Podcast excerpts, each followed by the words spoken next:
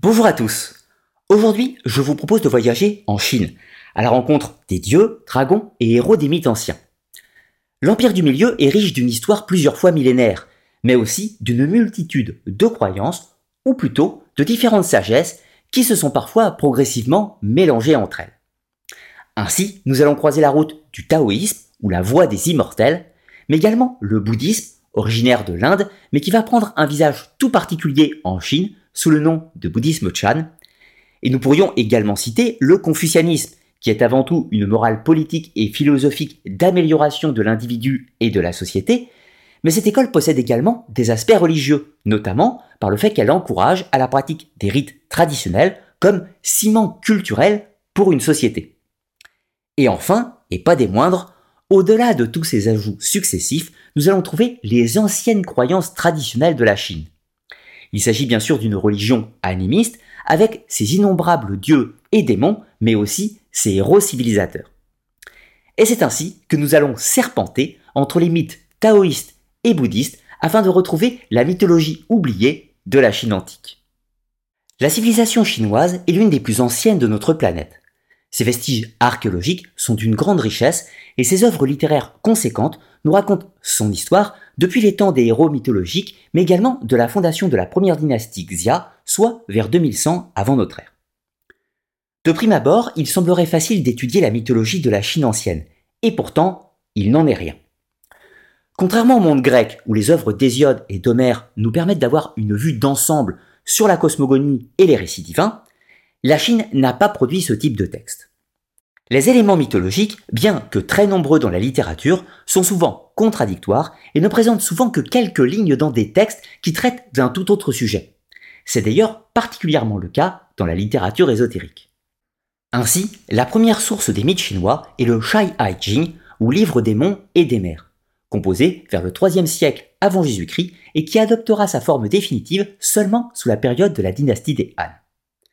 C'est un recueil sur le récit des illustres ancêtres civilisateurs avant la période des dynasties.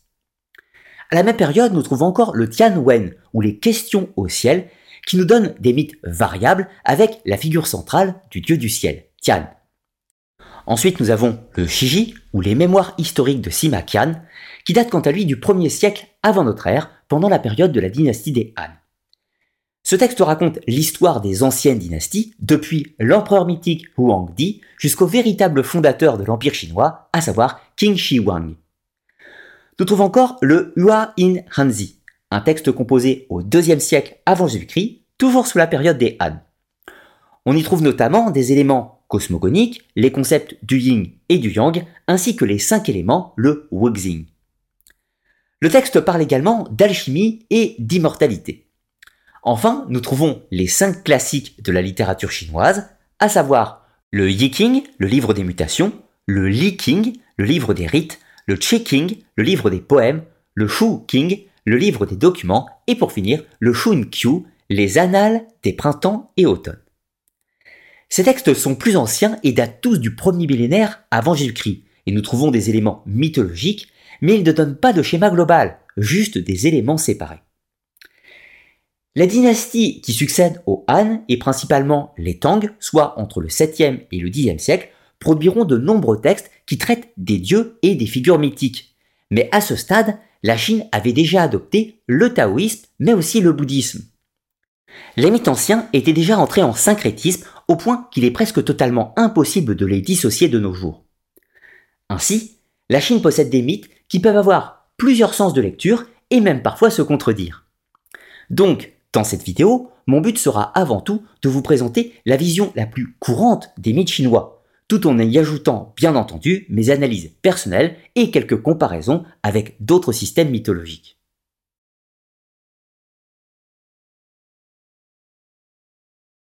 Au commencement, il y avait le Tao, ou le Dao. Cela fait référence à la source première de toute chose, mais il ne s'agit pas d'une divinité au sens du christianisme. Le Tao ou Dao est simplement la substance ou le principe premier. Le Tao est représenté sous la forme d'une brume cosmique qui se manifeste sous le nom de Qi ou l'énergie vitale. On peut le comparer au mana des traditions des Maoris ou encore au prana chez les hindous. Cette énergie, manifestation du Tao, va se présenter sous la forme de deux polarités antagonistes mais également complémentaires. C'est le fameux symbole du yin et du yang. Ce concept sera illustré par le symbole du Taijitu, inventé seulement au XIIe siècle par Zhu Xi sous la dynastie des Song. Yin et Yang représentent ainsi le dualisme originel. Par la suite, le Yang sera associé à la lumière, le soleil, le pouvoir masculin, la chaleur ou encore la couleur blanche. Le Yin, quant à lui, sera associé aux ténèbres, à la lune, au pouvoir féminin, à la fraîcheur et à la couleur noire. Dans les temps anciens, au deuxième millénaire avant notre ère, le yang était représenté par l'oiseau phénix et le yin par le serpent dragon. Il est important de préciser que ce n'est pas spécialement un concept dualiste de bien et de mal, mais plutôt les deux extrêmes opposés qui se mélangent perpétuellement pour former tous les possibles, toutes les facettes de la création. Par la suite, de l'union de ces deux forces va se former un œuf cosmique dans lequel grandit Pangu, le premier être divin. Pangu va dormir pendant 18 000 ans avant de s'éveiller et de briser l'œuf depuis l'intérieur avec une hache. De là, les énergies pures et légères du yang vont se condenser pour former le ciel au-dessus de Pangu. Et les énergies sombres et troubles du yin vont s'amasser en dessous de lui pour former la Terre, ou le monde de la matière si vous préférez. Au cours des 18 000 années qui suivent, Pangu grandit de plus en plus et repousse le ciel et la terre l'un de l'autre, créant ainsi un espace important entre les deux. Pangu finit lui-même par mourir, mais de son corps vont se créer tous les éléments qui vont constituer la vie. De sa voix va naître le tonnerre, de son souffle va naître le vent, ses deux yeux formeront le soleil et la lune. Ensuite, ses bras et ses jambes formeront le carré des quatre points cardinaux et les limites de l'univers on parle encore des quatre piliers cosmiques qui soutiennent le ciel. Il est important de préciser qu'il existe des variables à cette histoire. Parfois, les piliers ne sont pas au nombre de 4, mais de 8, ce que l'on va retrouver avec le symbole du bagua. Ensuite, la tête de Pangu, ses coudes et ses genoux formeront les cinq montagnes sacrées de la Chine, puis de son sang naîtront les fleuves et les rivières, de sa chair naîtront les plaines et de ses poils les forêts, Ensuite, c'est sa dentition qui donnera naissance aux pierres et aux métaux. Mais ce n'est toujours pas fini. De sa transpiration viendra la pluie et de ses cheveux se formeront les étoiles de la voûte céleste.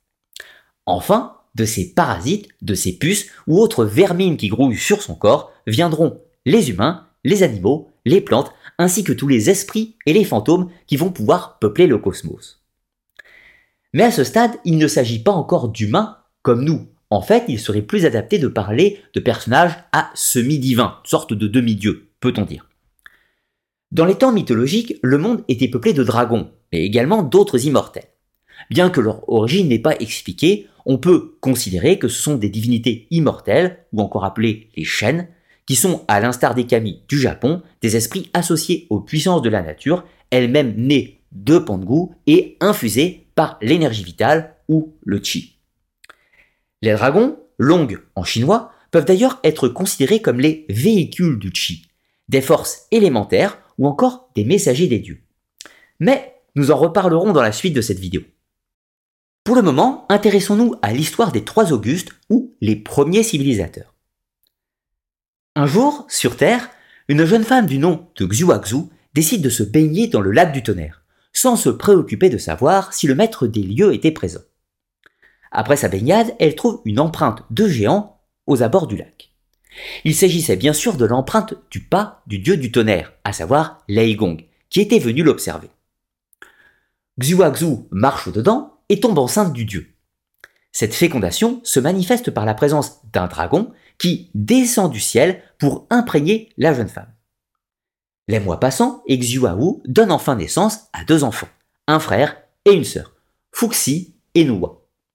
Ils ont tous deux une tête humaine et un corps de serpent, ce qui illustre leur origine divine, mais le fait qu'ils soient incarnés sur Terre. Fuxi et Nuwa présentent encore ce dualisme fondateur, le yin et le yang, et ce sont eux qui vont créer les humains à proprement parler. Néanmoins, il y a deux versions à cette légende. Dans la première version, Fuxi et Nuwa décident de se marier, mais devaient pour cela obtenir la permission des entités célestes, ou les dieux si vous préférez. Ils se rendent sur une montagne sacrée et allument deux feux sacrés. Ces deux fumées se mélangent en signe que les dieux vont accepter l'union. C'est ainsi que Fuxi et Nuwa seront d'une certaine façon les Adam et Ève de la mythologie chinoise. Mais il existe une autre version. Cette fois-ci, c'est Nuwa qui souhaite peupler la Terre d'une nouvelle créature. Et pour cela, elle fabrique des corps avec de l'argile jaune, mais au bout d'un certain temps, elle se fatigue et se contente de lancer des petites boulettes d'argile dans le fleuve jaune. Des statues d'argile qu'elle a façonnées naîtront les hommes et les femmes de la noblesse, et des petites boulettes d'argile lancées dans le fleuve naîtront la grande majorité des individus ou les gens du commun. Par la suite, Fuxi et Noah deviendront les premiers souverains de l'humanité. De par leur nature divine, ils possédaient également des connaissances de la magie et des sciences. Fuxi enseigne la chasse et la pêche aux hommes, ainsi que l'art de l'écriture et le secret des huit trigrammes. Le ciel, la terre, l'eau, le feu, la montagne, le tonnerre, le vent et les brumes. Noua, de son côté, n'est pas en reste, et elle enseigne aux femmes les arts du tissage, les rites de mariage et les secrets de l'enfantement. Nous avons ici un mythe très proche de celui de la Bible, avec l'épisode des quatre enfants de la Mecque qui enseignent les arts à l'humanité. Sur Terre, les choses se passèrent bien jusqu'à la révolte de Gong un dragon noir qui régnait sur les eaux.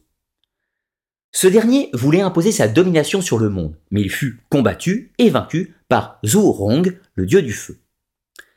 Dans sa colère, Gong Gong déclencha néanmoins un immense tsunami qui détruisit l'un des piliers de la création, le mont Bouzou. La voûte céleste se fissure et le feu du ciel vient s'abattre comme des météores sur Terre, provoquant un vaste cataclysme, des tremblements de terre et une pluie de feu. La plupart de l'humanité périt et la Terre se trouva ébranlée sur son axe et ainsi elle s'inclina légèrement. De peur que de nouveaux cataclysmes interviennent, et tombent du ciel surtout, Noah décide qu'il fallait absolument réparer le trou qui s'était formé dans la voûte céleste. Ainsi, elle fabriqua avec de la roche une immense pierre précieuse de cinq couleurs afin de colmater le trou céleste. Mais elle y ajoute également une carapace de tortue et au-dessus un dragon serpent de couleur noire pour veiller sur les lieux. Néanmoins, la Terre restera inclinée sur son axe, et le point céleste de la fissure est toujours considéré comme dangereux, car la réparation reste imparfaite. C'est pour cette raison que le Soleil ne s'aventure jamais en ces contrées. Bien sûr, vous aurez compris qu'il s'agissait du pôle Nord et de la constellation du Dragon qui garde les lieux. Fuxi et Nua vont poursuivre leur œuvre civilisatrice durant de nombreuses années et finissent par mourir après un règne de 120 ans. Mais leur mort n'est qu'apparente. En réalité, ils ont rejoint le monde des immortels. D'après les chroniques chinoises, leur règne daterait du troisième millénaire avant notre ère. Leur successeur à la tête de la civilisation sera Shen Nong, et ses origines sont tout aussi merveilleuses que celles de Fuxi et Nua. Un jour, une jeune femme marchait et rêvassait et ne prit pas garde qu'un dragon rôdait dans les nuages. Le dragon va alors heurter la tête et la belle se retrouve enceinte. Quelque temps plus tard, elle donne naissance à Shen Nong, qui possède lui aussi une nature divine, mais dans un corps terrestre. C'est lui qui va enseigner aux hommes la science de l'agriculture, des outils et des mathématiques. Shenong va également offrir un autre secret à l'humanité. Le héros faisait des recherches sur les plantes et les qualités médicinales. Ainsi va naître la médecine. Le héros civilisateur n'hésitait pas à tester les remèdes sur lui-même afin d'en comprendre les bienfaits et les dangers mais il finira par s'empoisonner lui-même après un règne, devinez de combien? De 120 ans bien sûr. Ainsi s'achève le règne des trois Augustes, censé se placer au troisième millénaire avant Jésus-Christ, du moins d'après les récits mythiques. Tous ces personnages sont à mi-chemin entre la nature divine et la nature humaine. Mais dans tous les cas, ils ont été divinisés après leur existence terrestre, si tant est qu'elle ait réellement existé bien entendu. Vient ensuite l'épisode des cinq empereurs. Le premier et le plus célèbre sera Huangdi, l'empereur jaune. C'est lui qui va établir les bases de la civilisation. Il démocratise et améliore les méthodes d'agriculture, développe les méthodes de cuisson des aliments, invente également l'art de la guerre, mais aussi celui des jeux. Huangdi perfectionne aussi les systèmes d'écriture et de la médecine, et il va notamment inventer l'acupuncture. L'une de ses épouses, Zhu, va inventer le tissage des fils de soie. Huangdi est le demi-frère de Shen Nong, mais n'a pas de parent divin, bien que le personnage tienne plus de la divinité que de l'humain. Symboliquement, il est le premier empereur, et de ce fait, le fils du ciel, Tian, qui peut être considéré comme un dieu suprême dans les mythes anciens. Dans les premières années de son règne, Huangdi devra faire face à son frère, Yandi, qui est lui-même un avatar du dieu du feu. Ce dernier conteste le pouvoir de son frère, mais Huangdi va finir par imposer son autorité, mais déléguant d'importantes responsabilités à son frère et créant ainsi une bonne harmonie. Mais une autre menace bien plus dangereuse se profilait. Chiyu, un descendant de Shen Hong, ou alternativement un dieu du vent et de la guerre, va attaquer les territoires de l'empire naissant, et notamment ceux de Yandi. Di vient en aide à son frère et une longue guerre va s'engager contre Chiyu, qui lui-même est rallié par de nombreuses divinités, mais aussi de nombreux clans humains, qui font sécession avec le royaume de Di. Chiyu possédait de puissantes armes bien plus performantes que Di. Alors, l'empereur jaune va inventer les arts martiaux pour rééquilibrer les forces. Finalement, après une longue guerre, Chiyu sera vaincu et décapité. Di va alors châtier les traîtres, humains mais également divins. Sur le plan symbolique, nous pouvons considérer que c'est véritablement à partir de là que les mondes des hommes et des dieux vont se séparer. Sur un plan plus historique, cette fable illustre peut-être la guerre entre les Han, l'ethnie dominante de la Chine, manifestée par Di face aux peuples rivaux, notamment Miao, qui revendique Chiyu comme ancêtre. À la suite des guerres, Di créa l'administration céleste. L'empereur règne au centre de la Terre, d'où le titre de la Chine, l'Empire du Milieu, et dispose aux quatre points cardinaux des gardiens divins. À l'est, c'est le dragon azur, connu sous le nom de Sheryu au Japon, qui règne sur l'élément du bois et la couleur bleue. Au sud, c'est l'oiseau vermilion, Suzaku au Japon, qui règne sur l'élément feu et la couleur rouge. À l'ouest, c'est le tigre blanc, Byako en japonais, qui règne sur l'élément métal et la couleur blanche. Enfin, au nord, c'est le serpent tortue, appelé Gembu au Japon, et qui règne sur l'élément de l'eau et de couleur noire. Et cela, bien entendu, ne manquera pas de vous rappeler la fissure de la voûte céleste au pôle Nord, qui fut colmatée avec une carapace de tortue et avec un dragon serpent comme gardien au-dessus. L'empereur, quant à lui, au centre, est associé à la couleur jaune et son élément est la terre. Il possède également un animal totem sous le nom de Kirin qui représente grosso modo une licorne. Cette architecture cosmogonique porte le nom de Wuxing, ou les cinq éléments classiques de la tradition chinoise. Cette architecture sacrée est une barrière infranchissable entre la terre des hommes et le monde céleste des dieux, les hommes ne pouvant plus monter aux cieux en gravissant les quatre piliers du monde, et les dieux eux-mêmes ne pouvant plus descendre sur terre pour déstabiliser le royaume. Di nomme également deux gardiens pour faire respecter les lois divines et punir les mauvais esprits. Il s'agit des frères Shentu et Yulu. Mais malgré ces réformes, Di ne souhaite pas pour autant couper toute relation entre les deux mondes. Alors il permet aux hommes et aux dieux de se déplacer d'un monde à l'autre, mais uniquement en prenant un dragon comme moyen de transport. Et justement, après un long règne, Wang Di s'envole lui-même vers les cieux sur le dos d'un dragon et part rejoindre les immortels. C'est Xuanzhu qui lui succède en tant que deuxième empereur, puis ce sera le tour de Ku et finalement de Yao, qui est censé régner entre 2324 avant Jésus-Christ et 2206 avant Jésus-Christ, soit un règne de 118 ans. Il est important de préciser que la succession se faisait par mérite et non pas par filiation, bien que ce soit souvent les petits-fils qui se succèdent en règne alterné. C'est sous le règne du quatrième empereur céleste, Yao, que plusieurs cataclysmes allaient avoir lieu.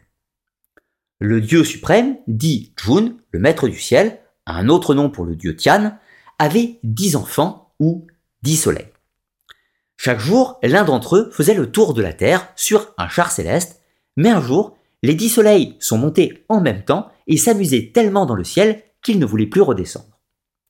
Alors, sur Terre, il faisait une chaleur extrême, les récoltes brûlaient, les rochers fondaient comme de la lave, et les humains suffoquaient dans un véritable brasier. L'empereur Yao va supplier Tijun de ramener ses fils sur Terre, mais ces derniers ne voulaient rien entendre et restèrent dans les cieux. Alors, Di Jung décide d'employer les grands moyens et d'envoyer sur Terre Yi, l'archer céleste, afin de faire peur aux dix soleils, mais l'archer tellement habile va malencontreusement tuer neuf des soleils et seul le dixième va survivre dans les cieux.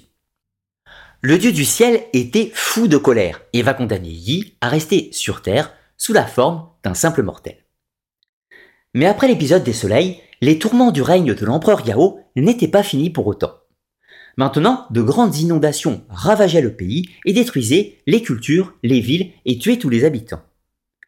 L'empereur Yao désigne un architecte pour lutter contre le cataclysme. C'est Gun qui est choisi et il est parfois considéré comme un demi-dieu descendant du premier empereur céleste. L'architecte Gun lance de grands projets de construction afin de canaliser les inondations du fleuve jaune. Il s'agit d'un grand chantier titanesque qui va s'étaler sur neuf années. Mais les constructions ne répondent pas à la violence des eaux et l'échec provoque la mort de plusieurs milliers de personnes. À la suite de cet échec, l'empereur Yao va abdiquer et va confier les règnes du pouvoir à Shun qui est de facto le cinquième empereur céleste. Celui-ci fait immédiatement exécuter l'architecte Gun et va faire exposer son corps au sol devant la cité. Mais trois années plus tard, le corps de Gun était toujours intact. Il était resté incorruptible. L'empereur Shun envoie un émissaire pour enquêter et ce dernier va frapper le corps avec une hache pour voir si, par hasard, il n'y avait pas quelque chose qui se cachait à l'intérieur. Et justement, un dragon va sortir de la dépouille et se métamorphoser en homme. C'est la naissance de Yu, qui, de facto, est symboliquement le fils de Gun. Yu va se rendre devant l'empereur céleste et demande à reprendre la tâche de son père afin de lutter contre les inondations. L'empereur accepte et Yu prend les opérations en main. Mais contrairement à son père, il décide de creuser le lit des fleuves et ensuite seulement d'installer des digues. Le chantier va durer 13 années et solliciter 20 000 ouvriers. Mais l'opération est un succès. De fait, l'empereur Shun, impressionné par les résultats de Yu, décide d'en faire son successeur. C'est ainsi que se termine le récit des cinq empereurs et que commence le règne de Yu le Grand, le fondateur mythique de la dynastie Xia. Il s'agit de la première sur le plan historique de l'histoire de la Chine. Il est intéressant de constater surtout que le récit cosmogonique chinois a comme but premier de légitimer les dynasties. Bien sûr, il est impossible de savoir si Yu le Grand a réellement existé, mais il est probable, dans tous les cas, que le personnage mythique soit inspiré de près ou de loin d'un personnage réel. Tous ces récits cosmogoniques, ou les premiers écrits, furent probablement composés lors des dynasties Shang et Zhou, soit grosso modo entre 1500 et moins 250 avant notre ère mais leur version finale ne sera codifiée que sous la période des Han, soit entre 206 avant Jésus-Christ et 220 de notre ère. Dans les mythes chinois, il s'agit toujours d'associer le héros divin avec sa propre histoire, comprenez l'histoire dynastique. Un peu de la même façon que les Grecs, qui avaient toujours pour habitude de se prétendre descendants d'un illustre demi-dieu. Pour ce qui est de la notion du Tao comme point d'origine, elle est probablement issue du syncrétisme avec le taoïsme, soit au IIIe siècle de notre ère. Et la légende de Pangu, quant à elle, apparaît à la même période dans le texte Histoire des trois Augustes et des cinq empereurs, ainsi que dans Annales des cinq éléments de Xu Sheng, écrit peu après la période des Han. Il ne semble pas y avoir d'explication sur l'origine des dieux avant cette période. Les mythes chinois anciens étaient plus axés sur les héros civilisateurs que sur les épopées des dieux. Néanmoins, il y a des dieux hors Chine, et même beaucoup de divinités.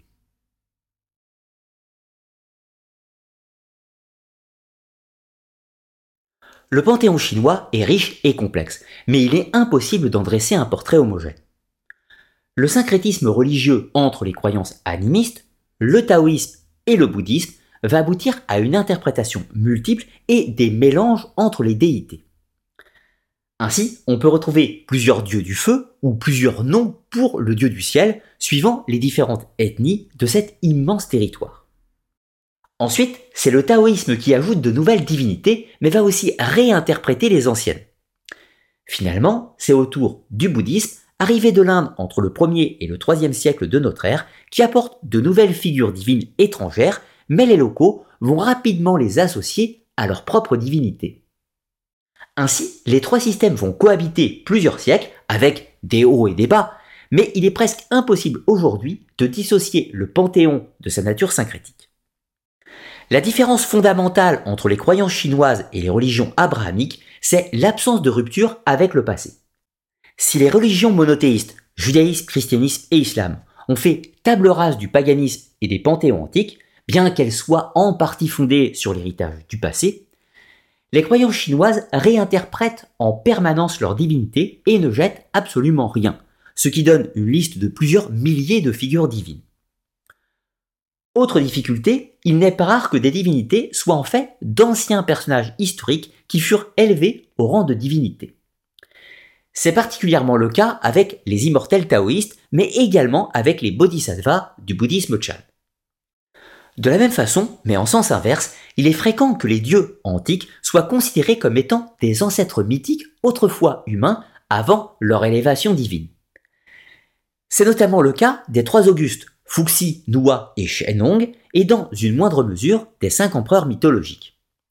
Enfin, dernier problème, le terme de divinité n'est pas spécialement adapté, du moins pas de façon globale. Dans les croyances anciennes, les êtres divins sont appelés les Shen, pour les esprits célestes positifs, et Gui pour les mauvais esprits ou démons, mais également pour les fantômes. Chez les taoïstes, ce sont les Xianren, ou les immortels, terme qui comprend aussi bien des humains ayant acquis ce statut ou alors d'anciens esprits des croyances précédentes qui sont associés en tant qu'immortels taoïstes. Enfin, chez les bouddhistes, ce sont les bodhisattvas, ou les individus ou les êtres qui ont atteint l'éveil spirituel. Il s'agit donc toujours d'humains ayant acquis ce statut, mais qui peuvent se trouver associés eux-mêmes à d'anciennes divinités en réinterprétant une vie humaine derrière. Voyons maintenant quelques-unes des principales divinités du monde chinois et leur interaction dans les différents systèmes de croyances. En premier lieu, et pas des moins complexes, nous avons Tiangong, ou le Seigneur du Ciel, qui est le maître du gouvernement céleste, et de fait il est l'alter ego de l'empereur sur Terre, ce dernier étant d'ailleurs appelé le Fils du Ciel. On lui donne de nombreux noms, suivant les ethnies et les dynasties. Shangdi sous la période des Shang, puis Tian sous la période des Zhou. Il était probablement le dieu suprême de la religion antique, mais il sera repris par le taoïsme sous le nom de Yu Wang, Dadi ou l'empereur de Jade, lors de la période des temps. Dans cette lecture, ce serait un humain qui serait devenu immortel suite à 3200 ans d'ascétisme. Son culte reste assez rare, c'est une divinité qui ne s'occupe pas des affaires humaines, mais uniquement du ciel. Il bénéficie néanmoins d'un culte spécifique par l'empereur dans le temple du ciel et de la terre. Nous trouvons ensuite Xi Wangmu, la reine mère de l'Ouest, et c'est la reine des dieux et des immortels. Elle est parfois considérée comme étant l'épouse du Seigneur du ciel. Xi Wangmu est avant tout la déesse de l'immortalité et elle règne dans son palais de Xiwa où poussent des pêches magiques qui confèrent l'immortalité aux hommes qui parviennent à rejoindre ce royaume. Bien sûr, seuls les plus grands héros pouvaient prétendre y parvenir. Son palais se trouvait sous l'étoile polaire dans la chaîne de montagnes de Kunlun. Xi Wangmu sera plus tard intégré à la cosmogonie du taoïsme à partir de la dynastie des Han et se trouvera affublé d'un nouveau mari, Dong Wanggong. Les deux êtres divins représentent alors les forces du yin et du yang veillant sur les immortels. Pour les taoïstes, Xu Wangmu aurait vécu au temps de Huangdi, le premier empereur mythologique, mais en tant qu'une humaine avant de s'élever à la divinité. Nous trouvons ensuite une légion de divinités anciennes qui forment l'administration céleste, ou le panthéon chinois étant vu comme une analogie avec le gouvernement impérial. Il y a une sorte d'effet miroir entre les deux. Parmi les principales divinités anciennes, nous avons Zhu Rong, le seigneur du feu, qui a livré combat contre Gong Gong, le seigneur des eaux, et qui est le gardien et le vengeur du ciel, et il punit ceux qui violent les lois divines. Ensuite, Lei Gong, le dieu du tonnerre, et père de Fuxi et Nua, est celui qui punit les criminels qui ont échappé à la loi des hommes. Nous trouvons encore Chang qui est une femme humaine à l'origine et qui est devenue une immortelle après avoir mangé une pêche d'immortalité. Le fruit magique devait à l'origine revenir à son époux, Yi, l'archer céleste, celui-là même qui avait été condamné à vivre une vie d'immortel après avoir tué les neuf soleils. Mais Chang-e va lui voler le fruit d'immortalité et prend la fuite. Yi va la poursuivre, mais elle trouve refuge sur la Lune et en devient la déesse. Chang-e est donc devenu un puissant symbole du yin et du pouvoir féminin. Ensuite, nous trouvons Kai-Shen, le dieu de la richesse et du commerce, qui est l'un des fonctionnaires de l'administration céleste. Vient ensuite Kan-Nu, la déesse des vers à soie. Autrefois, il s'agissait d'une humaine. Elle fit une promesse à son cheval de l'épouser si ce dernier lui ramenait son père qui était depuis plusieurs années parti à la guerre. Tout fou de joie, le cheval s'exécute, mais la jeune fille va refuser de respecter sa promesse et fait tuer le cheval pour éviter de l'épouser. C'est alors que la peau de la pauvre bête s'anime et elle-même recouvre Canu pour l'emporter vers les montagnes du sud-ouest. Puis la jeune fille se métamorphose elle-même en ver à soie, mais avec une tête de cheval. Trouve encore? Guandi, le dieu de la guerre et aussi le protecteur de la littérature pour le confucianisme. À noter que c'est un dieu tardif, car autrefois c'était un véritable personnage. Historiquement, c'était le général Guan Gong qui vécut à la fin de la période des Han et qui fut élevé au rang de divinité sous la période de la dynastie des Ming. Il existe encore des centaines de divinités dans la mythologie ancienne, et une grande partie sera réadaptée dans le taoïsme mais il existe également d'autres divinités qui sont spécifiques à la cosmogonie taoïste. En premier lieu, nous trouvons les trois purs, ou San King. Un concept divin apparu pendant la période de la dynastie des Han et qui va se complexifier au gré des siècles pour adopter sa forme définitive sous la période des Tang. Le but était de mettre de l'ordre dans le panthéon traditionnel. Les trois purs sont alors nommés Yuan Shi Tian Zhu, le vénérable céleste du commencement primordial qui représente l'aspect créateur du Tao, le point d'origine. Ling Bao Tianzu, le vénérable céleste du commencement primordial qui transmet les enseignements du Tao. Et enfin, Dao De Tian Zung, le vénérable céleste de la voie et de la vertu qui assure le maintien entre l'humanité et la voie du Tao. À noter qu'il est parfois assimilé au personnage de Lao Tse l'auteur légendaire du célèbre livre Le Tao de Qing, texte fondateur du taoïsme. Ces trois aspects de la divinité font écho avec la triade du bouddhisme, où nous trouvons le Bouddha du passé, puis ensuite Shakyamuni, le Bouddha du présent, et finalement Maitreya, le Bouddha du futur. Dans le taoïsme, sous la période des Tang, nous trouvons aussi les huit immortels. Il s'agit de huit archétypes de personnages ayant atteint le stade de l'immortalité ou de divinité et pouvant servir de guide pour ceux qui arpentent la voie du Tao. Pour l'exemple, on y trouve Zhongli Quan, un général de la période Han qui pouvait ressusciter les morts, ou encore Lu Dongguping, un alchimiste de la période des Tang qui pouvait chasser les mauvais esprits et les mauvaises pensées grâce à son épée magique. Et pour prendre un dernier exemple, et Xianggu, était une guérisseuse de la période des Tang qui aurait rejoint le groupe des immortels. Il s'agit toujours de personnages réels, mais dont la vie a inspiré des légendes au point qu'il est parfois difficile de déceler ce qui est vrai et ce qui est faux. Dans la croyance des taoïstes, tous ces illustres personnages ne seraient pas morts, mais se seraient élevés aux cieux, devenant ainsi des immortels. Pour finir, avec le Panthéon, deux autres divinités majeures viennent de la sphère du bouddhisme mais seront largement intégrés dans les autres systèmes. En premier lieu, c'est Guan Yin. À l'origine, il s'agit d'un bodhisattva masculin originaire de l'Inde, mais en Chine, ce personnage deviendra une divinité féminine.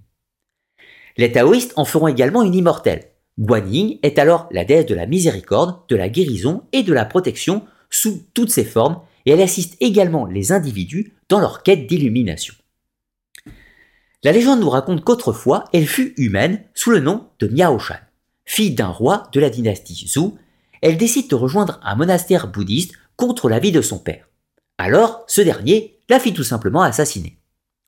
Une fois aux enfers, Miao Shan se mit à prier pour que les tourments des condamnés cessent. Sa ferveur était si grande que l'enfer se changea en paradis. Le seigneur des lieux, désemparé, va supplier les dieux du ciel pour que la jeune fille reparte immédiatement de son royaume pour retourner dans le monde des vivants. La requête fut acceptée et Miao Shan revint à la vie, mais de nombreuses autres épreuves allaient l'attendre. Bien des années plus tard, elle s'élève dans les cieux et devint à son tour une immortelle ou un bodhisattva, suivant la lecture religieuse que l'on fait. Enfin, comme dernier exemple, finissons avec Yan Luo Wang, ou simplement Yan Wang, qui est le dieu des enfers des Chinois. Mais à l'origine, c'est une divinité originaire de l'Inde. Yan Wang est aussi connu sous le nom de Yama en Inde ou encore Enma au Japon. Il intègre d'abord la cosmogonie chinoise en tant que bodhisattva, mais rapidement il devient une figure centrale de tous les systèmes de croyance chinois, aussi bien bouddhistes que taoïstes sous la période des Tang. Yan Wang est parfois considéré comme étant simplement un titre, celui de la personne en charge des enfers. Dans cette lecture, cela devient une punition, et celui qui doit s'acquitter de cette tâche peut aussi subir les tourments de l'enfer s'il est trop dur ou s'il est trop souple dans ses jugements. Ainsi, Yan Wang est le seigneur du monde des morts, Diyu, une sorte de purgatoire ou lieu de transition pour les âmes avant la réincarnation. Diyu est un monde qui possède sa propre géographie avec une cité centrale du nom de Fengtu et on y accède en traversant une rivière du nom de Naiyo. Cependant, toutes les personnes n'y entrent pas de la même façon. Il y avait en réalité trois ponts.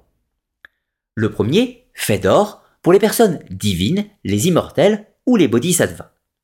Ensuite, celui fait d'argent pour les héros, les sages ou les personnages glorieux ayant accompli de grandes choses de leur vivant. Et enfin, le pont de l'abandon, où passent les autres âmes n'ayant rien accompli de particulier, ainsi que les criminels. Diyu se présente comme un véritable centre administratif avec une armée de fonctionnaires. Et là, on retrouve notre effet miroir, avec l'empereur de Jade, qui règne sur le monde de la matière avec une administration complexe, et puis par effet de miroir, le monde céleste de Tian fonctionne de la même façon, avec une administration complexe, et naturellement, il en va de même pour les enfers. Diyu se répartit sur 18 étages et plusieurs tribunaux qui décident du destin des âmes. Ainsi, tous les humains qui n'atteignent pas l'éveil bouddhiste ou l'immortalité taoïste vont se retrouver là-bas. Suivant leurs actions dans la vie terrestre, une série d'épreuves et de tourments leur seront imposés plus ou moins importantes suivant les crimes.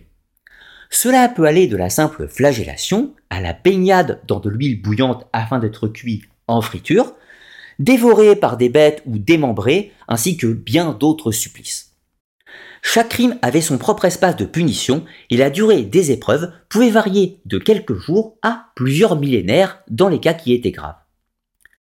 Une fois que l'âme avait suffisamment expié sa faute, elle était envoyée directement au tribunal de la transmigration. C'est ici que seront décidées des conditions de la prochaine incarnation, plus ou moins difficiles, avec des épreuves et des conséquences en corrélation avec les actes du passé. C'est la loi du karma. À la suite de la délibération, l'âme devait boire une potion d'oubli, identique aux eaux du fleuve l'été de la tradition grecque, qui faisait perdre tous les souvenirs des vies passées. Puis, l'âme était projetée dans une nouvelle incarnation terrestre. L'enfer chinois est ainsi un curieux mélange entre les différentes sagesses chinoises, mais qui n'a rien à envier à l'enfer chrétien. L'avantage étant qu'il offre néanmoins un espoir de rédemption, vu que les supplices ne sont pas éternels.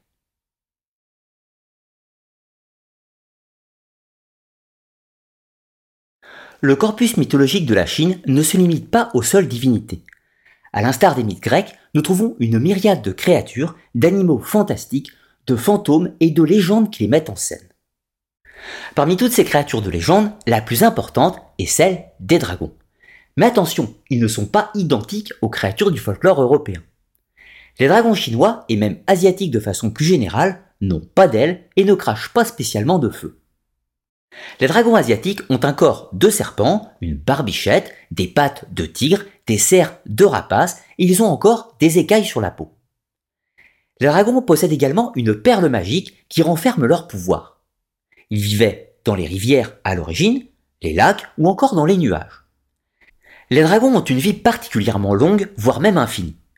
À leur naissance, ce sont de simples petits serpents aquatiques. Puis, au bout d'un certain temps, ils se métamorphosent en carpes, puis, les plus fortes, parviennent à remonter les eaux des cascades et se métamorphosent alors en dragons. Bien sûr, il existe des variables régionales suivant les représentations et la volonté symbolique que l'on cherche à mettre en avant. Mais le schéma global se constitue ainsi. Dans tous les cas, les dragons sont les gardiens des trésors ils ont le contrôle des éléments, font office de messagers entre les dieux et les hommes, ou encore le ciel et la terre. Les dragons asiatiques sont très présents dans le folklore et apparaissent d'une façon directe ou indirecte dans tous les récits mythiques. Que ce soit pour Fuxi et Nua, Yu le Grand ou même l'Empereur, les dragons sont partout pour le meilleur et pour le pire. En premier lieu, les dragons ne sont pas spécifiquement des divinités. Ce sont les forces de la nature manifestées, des puissances qu'il convient de craindre et de respecter. Aussi bien bénéfiques que dangereuses, ils représentent les forces capricieuses de la nature. Les dragons sont aussi la représentation des courants de circulation du chi et des polarités yin et yang qui sont présents en toutes choses. De ce fait, les dragons recouvrent une importance particulière pour les Chinois, peut-être même plus que les dieux. Pour faire une analogie, nous pouvons les comparer avec la notion de l'énergie tellurique en Occident ou encore avec les vouivres de la tradition celtique. Les dragons sont les vecteurs de transmission du monde céleste vers le monde des hommes ou l'inverse. D'où la légende qui dit que l'empereur Huang Di s'envole à dos de dragon pour rejoindre les cieux immortels, ou encore lorsqu'un dragon descend des cieux pour féconder une femme et engendrer Chenhong, le héros civilisateur. Les dragons sont souvent associés à l'élément de l'eau. On les appelle d'ailleurs à l'origine serpents aquatiques, du moins dans certains mythes. Cela illustre la notion de courant énergétique du chi en analogie avec l'eau qui circule. D'ailleurs, en acupuncture, les méridiens d'énergie qui traversent le corps sont appelés les veines du dragon. Bien que les mythes de dragons soient légion, certains sont nommés et prennent une place plus importante, bien qu'il s'agit en fait plus souvent de familles ou de types de dragons. Nous trouvons tout d'abord les Shenlong, ou les dragons spirituels, qui sont parmi les plus importants. Ils sont associés à la fertilité, car ce sont eux qui font tomber la pluie du ciel. Mais dans leur colère, ils peuvent aussi provoquer des catastrophes de type ouragan, tsunami et tout un tas d'autres choses. Ensuite, et en opposition, nous avons les Dilong, ou les dragons souterrains. Ils président aux rivières et aux sources, et leur colère provoque des tremblements de terre ou des éruptions volcaniques dans certains cas. Nous trouvons aussi les Wanglong, les dragons jaunes. Ils sont les maîtres des sciences et des connaissances.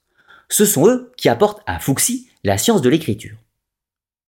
Il existe encore d'autres catégories qui recouvrent un aspect géographique ou manifestent d'autres forces de la nature, comme par exemple pour les volcans, ce sont les Fukanglong. Bien que les dragons soient la plus célèbre créature du folklore chinois, au point qu'il fut même l'emblème des empereurs, il y a néanmoins une autre créature qui peut lui faire face. C'est Feng Wang, l'oiseau aux cinq couleurs, l'emblème de l'impératrice que nous appelons parfois le phénix chinois. Bien qu'à l'instar du dragon, il n'ait pas grand-chose en commun avec l'oiseau qui renaît de ses cendres des mythes gréco-romains. Feng Wang ressemble à un paon ou un faisan avec quelques attributs serpentaires. Il représente la paix et la prospérité, mais également la douceur et la beauté. Il a une longévité quasi infinie, à l'instar des dragons, et représente le principe du yang, alors que le dragon représente quant à lui le principe du yi. Mais attention, le Fenwang ne doit pas être confondu avec l'oiseau vermillon, le gardien zodiacal du territoire du Sud. Mais le nom Feng suggère aussi les deux polarités en elles-mêmes, masculine, Feng, et féminine, Wang, d'où il est le symbole du bonheur conjugal et on dit qu'il apparaît lors de la naissance des brillants personnages. Les deux créatures, Fenwang et le dragon, se trouvent à la base de la cosmogonie chinoise dans un schéma dualiste initial et d'union qui représente le Tao et sa double polarité du yin et du yang.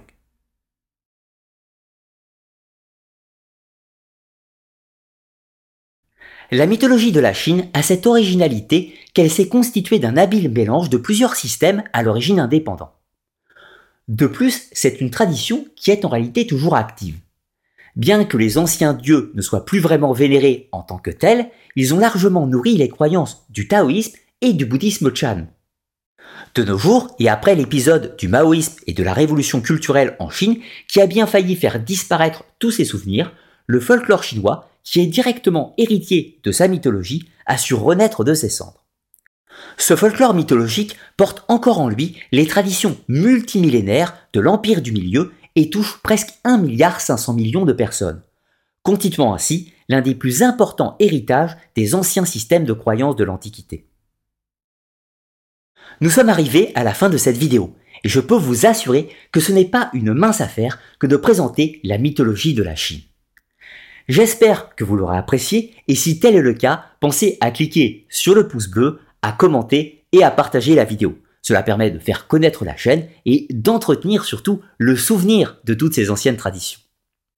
De mon côté, je vous dis à très bientôt pour de nouvelles vidéos sur l'histoire, la mythologie et l'ésotérisme. Et si vous aimez mon travail, je vous rappelle que vous pouvez me soutenir sur Tipeee, ce qui vous donne accès aux vidéos privées de l'Académie. Tout est expliqué dans les liens en description de la vidéo. Et sur ce, je vous dis à très bientôt et en attendant, portez-vous bien.